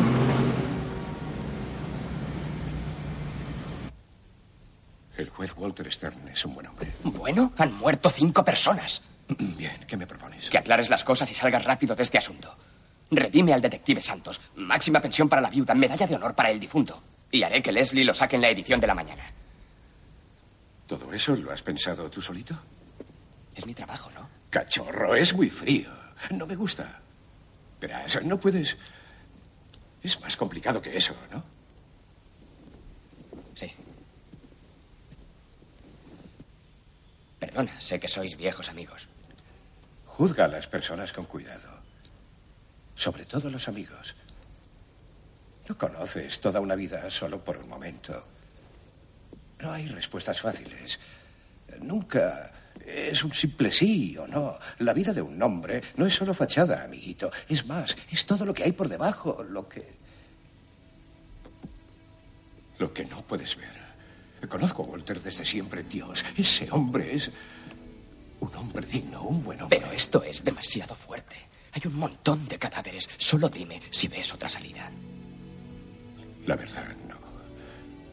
La muerte llegó. Hace tiempo que apareció. Con cariño, ten piedad y dale una salida.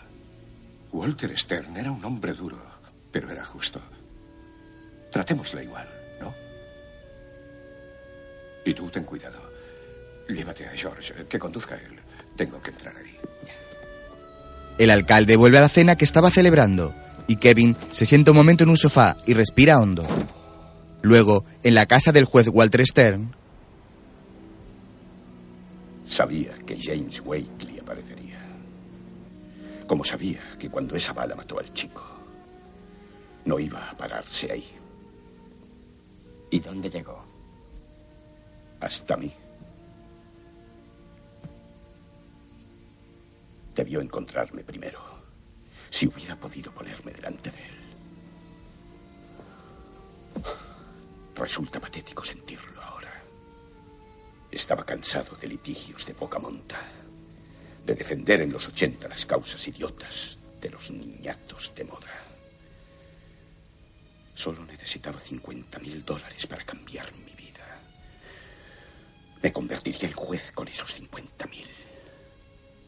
Qué absurdo, ¿verdad? Siempre goza usted de la estima del alcalde, juez. Y él de la mía. Stern está a punto de romper a llorar. Su renuncia para dentro de seis meses sería apropiada. Stern levanta la cabeza. Seis meses, dice usted. ¿Qué le parecen seis horas? Al día Nos siguiente, encontramos en la puerta de la oficina del abogado del distrito, donde varios funcionarios municipales han comparecido para declarar con relación a los hechos que rodean la dimisión del juez Walter Stern. Tras las comprobaciones y balances llegamos a las recientes revelaciones no son tan inesperadas. El juez Wackler de la Corte Suprema del Estado de Nueva York es un hombre intachable, sujeto a muchas presiones. Déjalo, déjalo, parece Shakespeare. ¿Lo quito todo? No, no, lo de Wackler es bueno, déjalo, pero dilo claro. De acuerdo, ya conoces el resto. Leslie entra. Ahí están los tiburones. De acuerdo, diles que un minuto, míralos. Hambrientos, hasta los gordos. Leslie, la jefa de comunicación del alcalde, sale del despacho y se dirige a la sala de prensa. Disculpe. Perdone. Se coloca tras el atril. 30 segundos, damas y caballeros. 30. La convención se hará aquí. ¿Estarás bien? Gracias por preguntar, voy a estar bien. Dominio y control, recuerda, dominio y control. Tiene buen aspecto. Claro, soy el alcalde. Entran en la sala de prensa. Papa se dirige al atril y empieza su comunicado.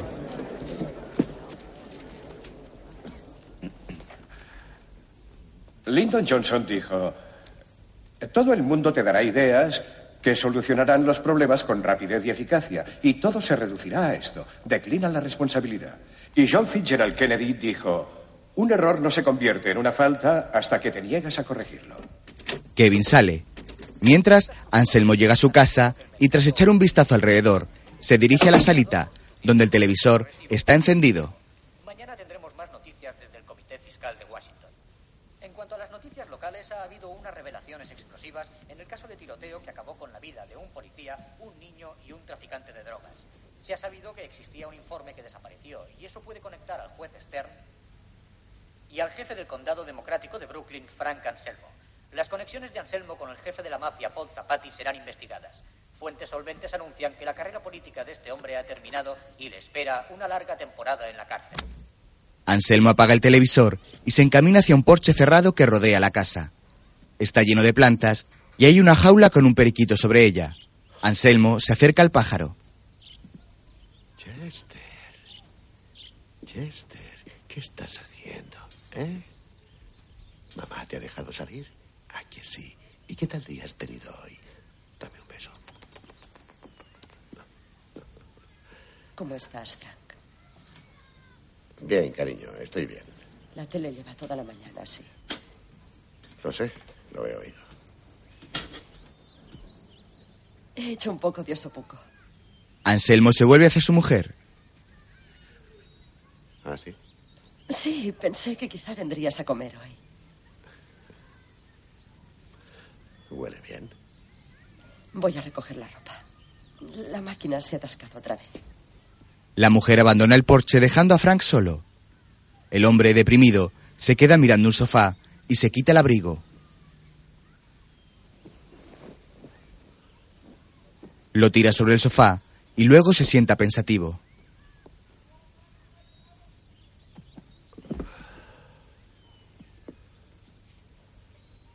Anselmo tiene la mirada perdida.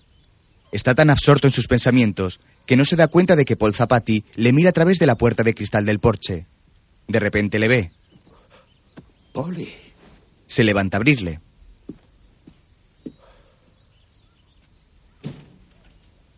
¿Cómo estás, Frank? Eh, estoy bien, según. Claro, por supuesto. Claro. ¿Café? Eh, Nettie está abajo con la colada. ¿Comerás aquí? Osobuco. Osobuco.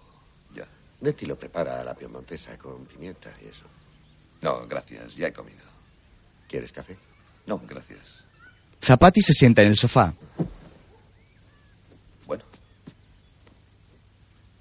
¿Qué opinas, Frank? Es lo mismo de siempre. Esta vez es ese chico, Calhoun. No me gustó desde el primer día. Sí, es un trepa. De la peor clase. Nos desharemos de él. No, no, no, no lo creo. ¿Pero de qué hablas? Es un junco. Si le presionas, se partirá. No será así. Es como un terrier. Tuve un perro así una vez. Cuando iban a sacrificarlo, se escapó de mis brazos en el veterinario y se largó por el parque. A veces creo que está ahí fuera, mirándome y royendo un viejo hueso. La mujer de Anselmo entra. Disculpa. Hola, Nettie. ¿No pesa mucho ese cesto? No, no. No sabía que fueras a venir. ¿Du Expressi?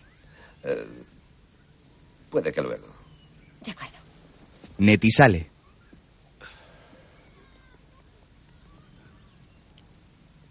¿99 de cada 100 veces hemos superado cosas así? No me gustan los riesgos.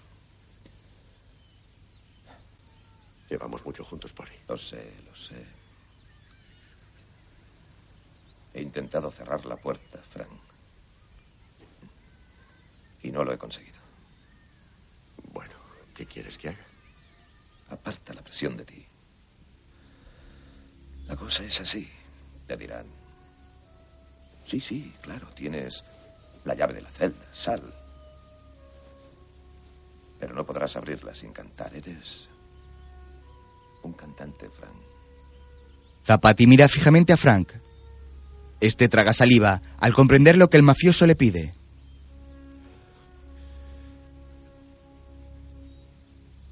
Si me dejas, te demostraré lo callado que puedo estar. No puedo hacer nada, Frank. Cumple con lo tuyo, ¿quieres? No me lo pongas más difícil, Frank, cielo, a comer. ni a tu familia. Anselmo, que había vuelto la cabeza hacia la voz de Nettie, vuelve a mirar a Zapati. Sí. Tras la velada amenaza del mafioso, este se acerca a Frank. Le pone una mano en el hombro y luego le acaricia la cara dándole unas palmaditas. Luego, sale del porche dejando a un Anselmo resignado. Mientras, Kevin en su despacho habla por teléfono al mismo tiempo que juguetea con una foto del alcalde. Senador, le garantizo que esto no es más que un rasguño en la piel de la gran ciudad. A la gente se le habrá olvidado en junio. Todo lo que verán será el Garden, el Plaza, el Waldorf, diversión, luces, ambiente. ¿El crimen? Verá un trozo en las noticias de las 12. Está magnífico. Adiós, senador. Huelga y marca otro número. Por la televisión ve como Papas sigue dando su discurso. ¿He oído sindicatos? Todos los contratos Jared Kevin Calhoun, ¿estás viendo eso? supervisados y negociados. El Banco Mundial te interesa más. Y aquí está el resultado. ¿Quieres ver lo de la Convención Demócrata en el Chicago Tribune? Bueno, sí, bueno, vale. Verás cómo actúa en las noticias de las seis. Harriet, cuando el tren deje la estación, al New York Times, serio y ganador como es, le apetecerá estar a bordo. Mientras, Anselmo va conduciendo. Suena el teléfono del coche.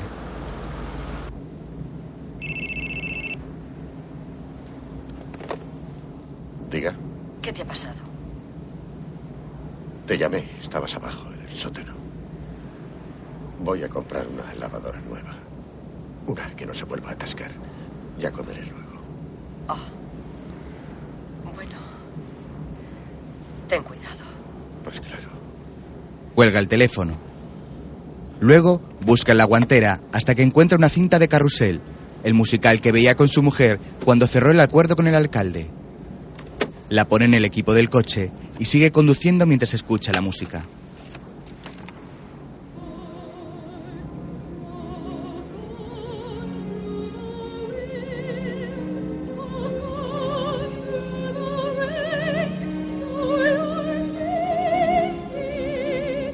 Al poco, toma un desvío hacia un pequeño parque entre la carretera y el río.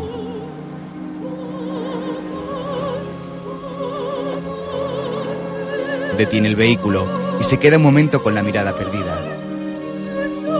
Entonces, baja sus ojos hacia un periódico doblado en el asiento del copiloto. Lo abre y dentro, sobre la portada que lo acusa de corrupto, hay una pistola.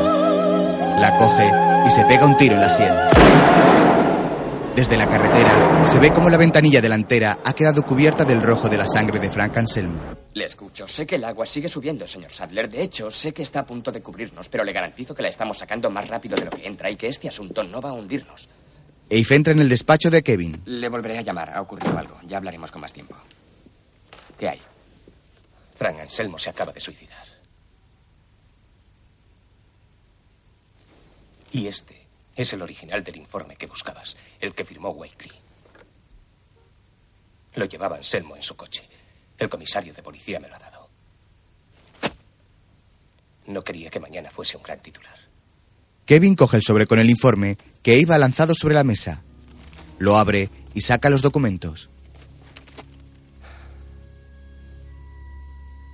Tino Zapati. Se recomienda prisión de 10 a 20 años. ¿Lo has comprobado? Este es kosher. La historia acaba donde empezó. Leña, el abogado, político mafioso de Brooklyn. No, no. Walter Stern y Frank Anselmo. ¿Compartiendo habitación? Todavía hay algún cabo suelto. Lo sé. Kevin se fija en la firma del documento.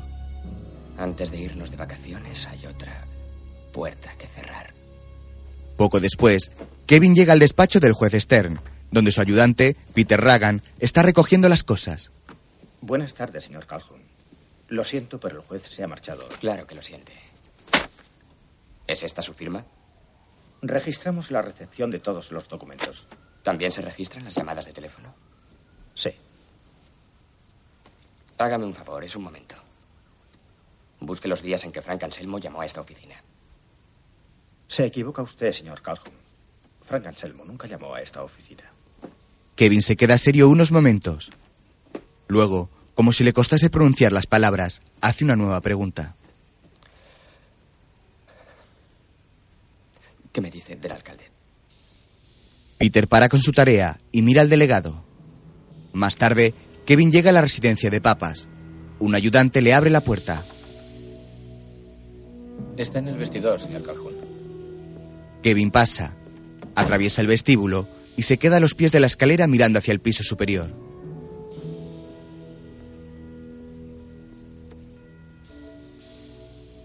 Por fin, con resignación, empieza a subir y llega al cuarto del alcalde, donde éste está terminando de vestirse.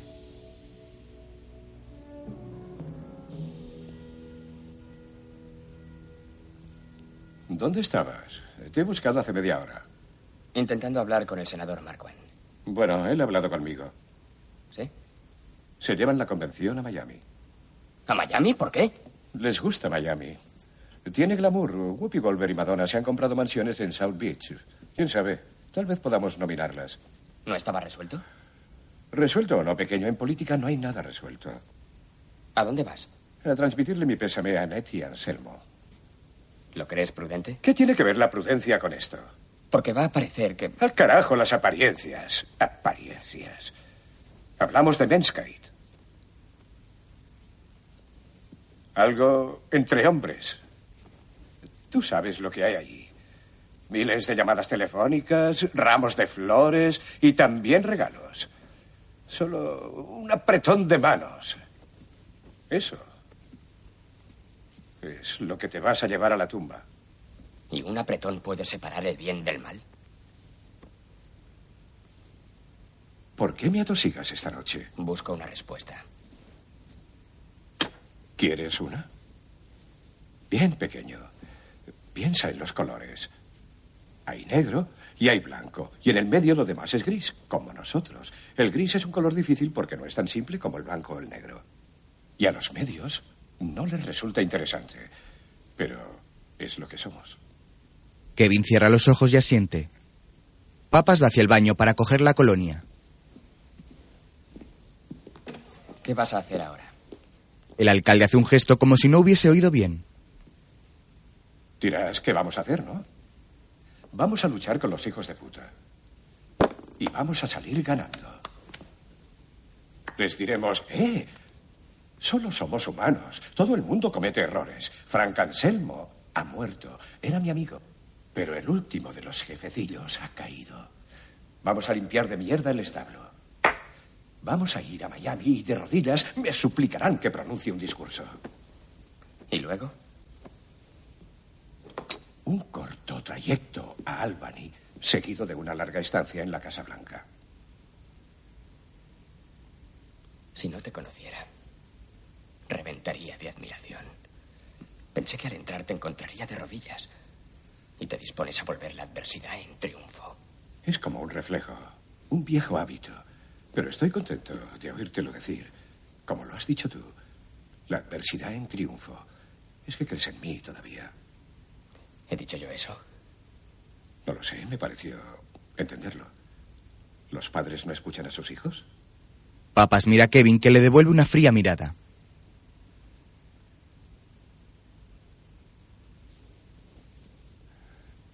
¿Y tu padre? ¿Qué tal está? No te oigo hablar de él hace tiempo. ¿Dónde está? En una residencia en Luisiana, jugando al dominó con los compañeros y matándose con los pasteles de nata. No seas muy duro. Nadie puede decidir su final. No me ha gustado eso. Claro que no. Porque bajo tu necesidad de creer, ¿m? bajo todo el incienso que has quemado en mi honor, algo lucha por salir. ¿El qué? ¿Sabes que llamé al juez Walter Stern? Sí. Anselmo me llamó. Sé que el mafioso le había llamado a él, pero en esto no se pregunta mucho. Así que llamé a Walter. Es todo lo que hubo. Le hacía a Anselmo un favor. Me salto siempre las luces amarillas. Pero esta vez era roja. Y había alguien en el cruce. Un policía y un niño de seis años. Eso siempre irá conmigo. No es suficiente. ¿No es suficiente? Ah, ¿Crees que no lo sabía? Espero que sí, John. Me asustas cuando me llamas John. ¿Sí? ¿Por qué? Porque creí que... Hace un minuto creí que íbamos a la Casa Blanca. Creí que podía contar contigo. Ya sabes, por el Minskate. Cuentos. Menskite es un asco. Son 120 años de favores y contratos amañados, camas de plumas, información reservada, paracaídas de oro y los lugares donde los poderosos iban a jugar al polo. Eso es tu Menskite. Una mierda. ¿Sabes dónde puedes metértela? Puedes esparcirla por los campos. Con un poco de suerte y algo de lluvia puede que crezca una flor. Así es. Bajo toda esta mugre sales tú. Tú eres el único voto que me importa. Tengo la vaga impresión, John, de que preparas una No, disculpa. No, no, no. Vamos, no hay disculpas. Soy un politiquillo que siguió rodando hasta que chocó contra un muro. Tú eres ese muro. Y pensé, es como yo cuando era un chico. Joven, ambicioso, temerario, pero noble. Peleando, claro, pero por causas justas. Lo haces bien. No te metes pasta en el bolsillo, tratas de mantener tu posición, tu poder. ¿Qué serías para la gente sin él? Pero dentro de ti, sabes que hay una línea infranqueable.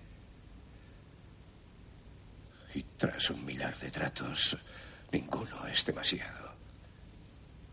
Y la línea se borra.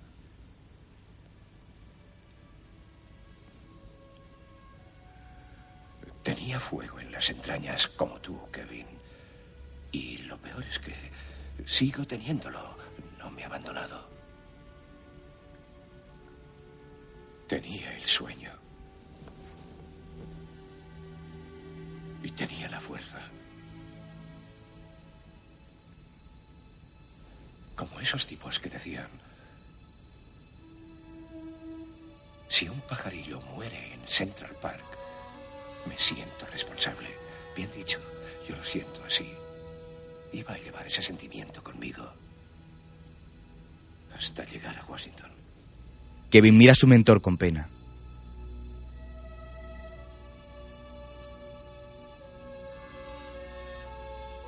Habrías hecho tanto.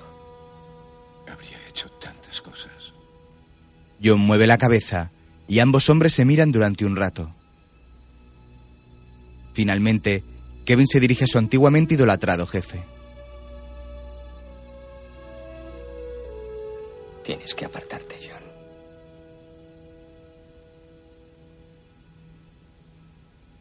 Apártate un poco. Papas intenta esbozar una media sonrisa, pero no lo consigue.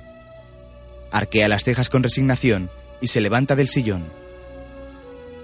Anda hacia la ventana.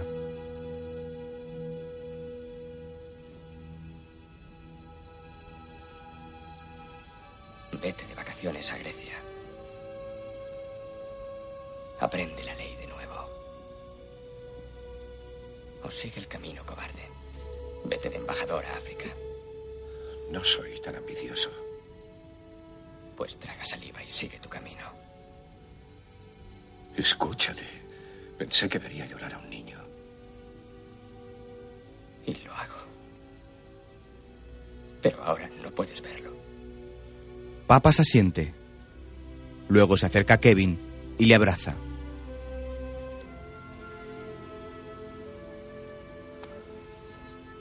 Cachorro. Tienes lo que hay que tener. Y me encanta que sea así. Tiempo después, en una calle de Nueva York, Kevin hace campaña electoral. Puede merecer la pena. Vengan a conocer a su concejal, Kevin Gatz. Vote a Kevin Calhoun. Kevin Gatz para concejal. Vote a Kevin Calhoun. Soy Kevin Calhoun. ¿Cómo está? Kevin Calhoun. Para Eh, concejal. Me presento para concejal. Hola, vote a Kevin Calhoun. Kevin Calhoun. Kevin Calhoun, vote. Buenas tardes, señora. Soy Kevin Calhoun. Me presento por el Distrito 6 en estas primarias. Es un asunto importante. Construiremos un centro comercial. Cuento con su voto. Gracias. Soy Kevin Calhoun. ¿Qué tal? Me presento a concejal. Hola, señora. Soy Kevin Calhoun y me presento a concejal. No. Se da la vuelta y se encuentra a Mary Beth. Buenas tardes, señora. ¿Votará en las próximas elecciones? Te presentas por el distrito 6, ¿no es eso? Así es. Pues el 6 es mi distrito. Y me interesa mucho saber quién me va a representar. Pues a mí me interesa que te interese. Como dijo alguien a quien cito, quien tiene un amigo tiene un voto. ¿Lo dijo alguien? Sí, desde luego. También me dijeron que fuera al Distrito 6 porque allí había gente muy especial. ¿Cuento con tu voto? Cuenta con él. Pues ya tengo uno. No, más de uno, en realidad. Creo que Lane Santos va a ir a votar por ti. Suena a buen comienzo. Sí. Me encantaría contarles que gané, pero no Soy fue así. Freddy Calhoun. Me venció un señor del barrio. Me colgaron la etiqueta de extranjero y no llegué ni a la segunda vuelta. Pero me volveré a presentar dentro de dos años y ganaré. ¿Y saben por qué? Todavía quiero tener suerte. Y si quieres tener suerte, Nueva York te dará una oportunidad.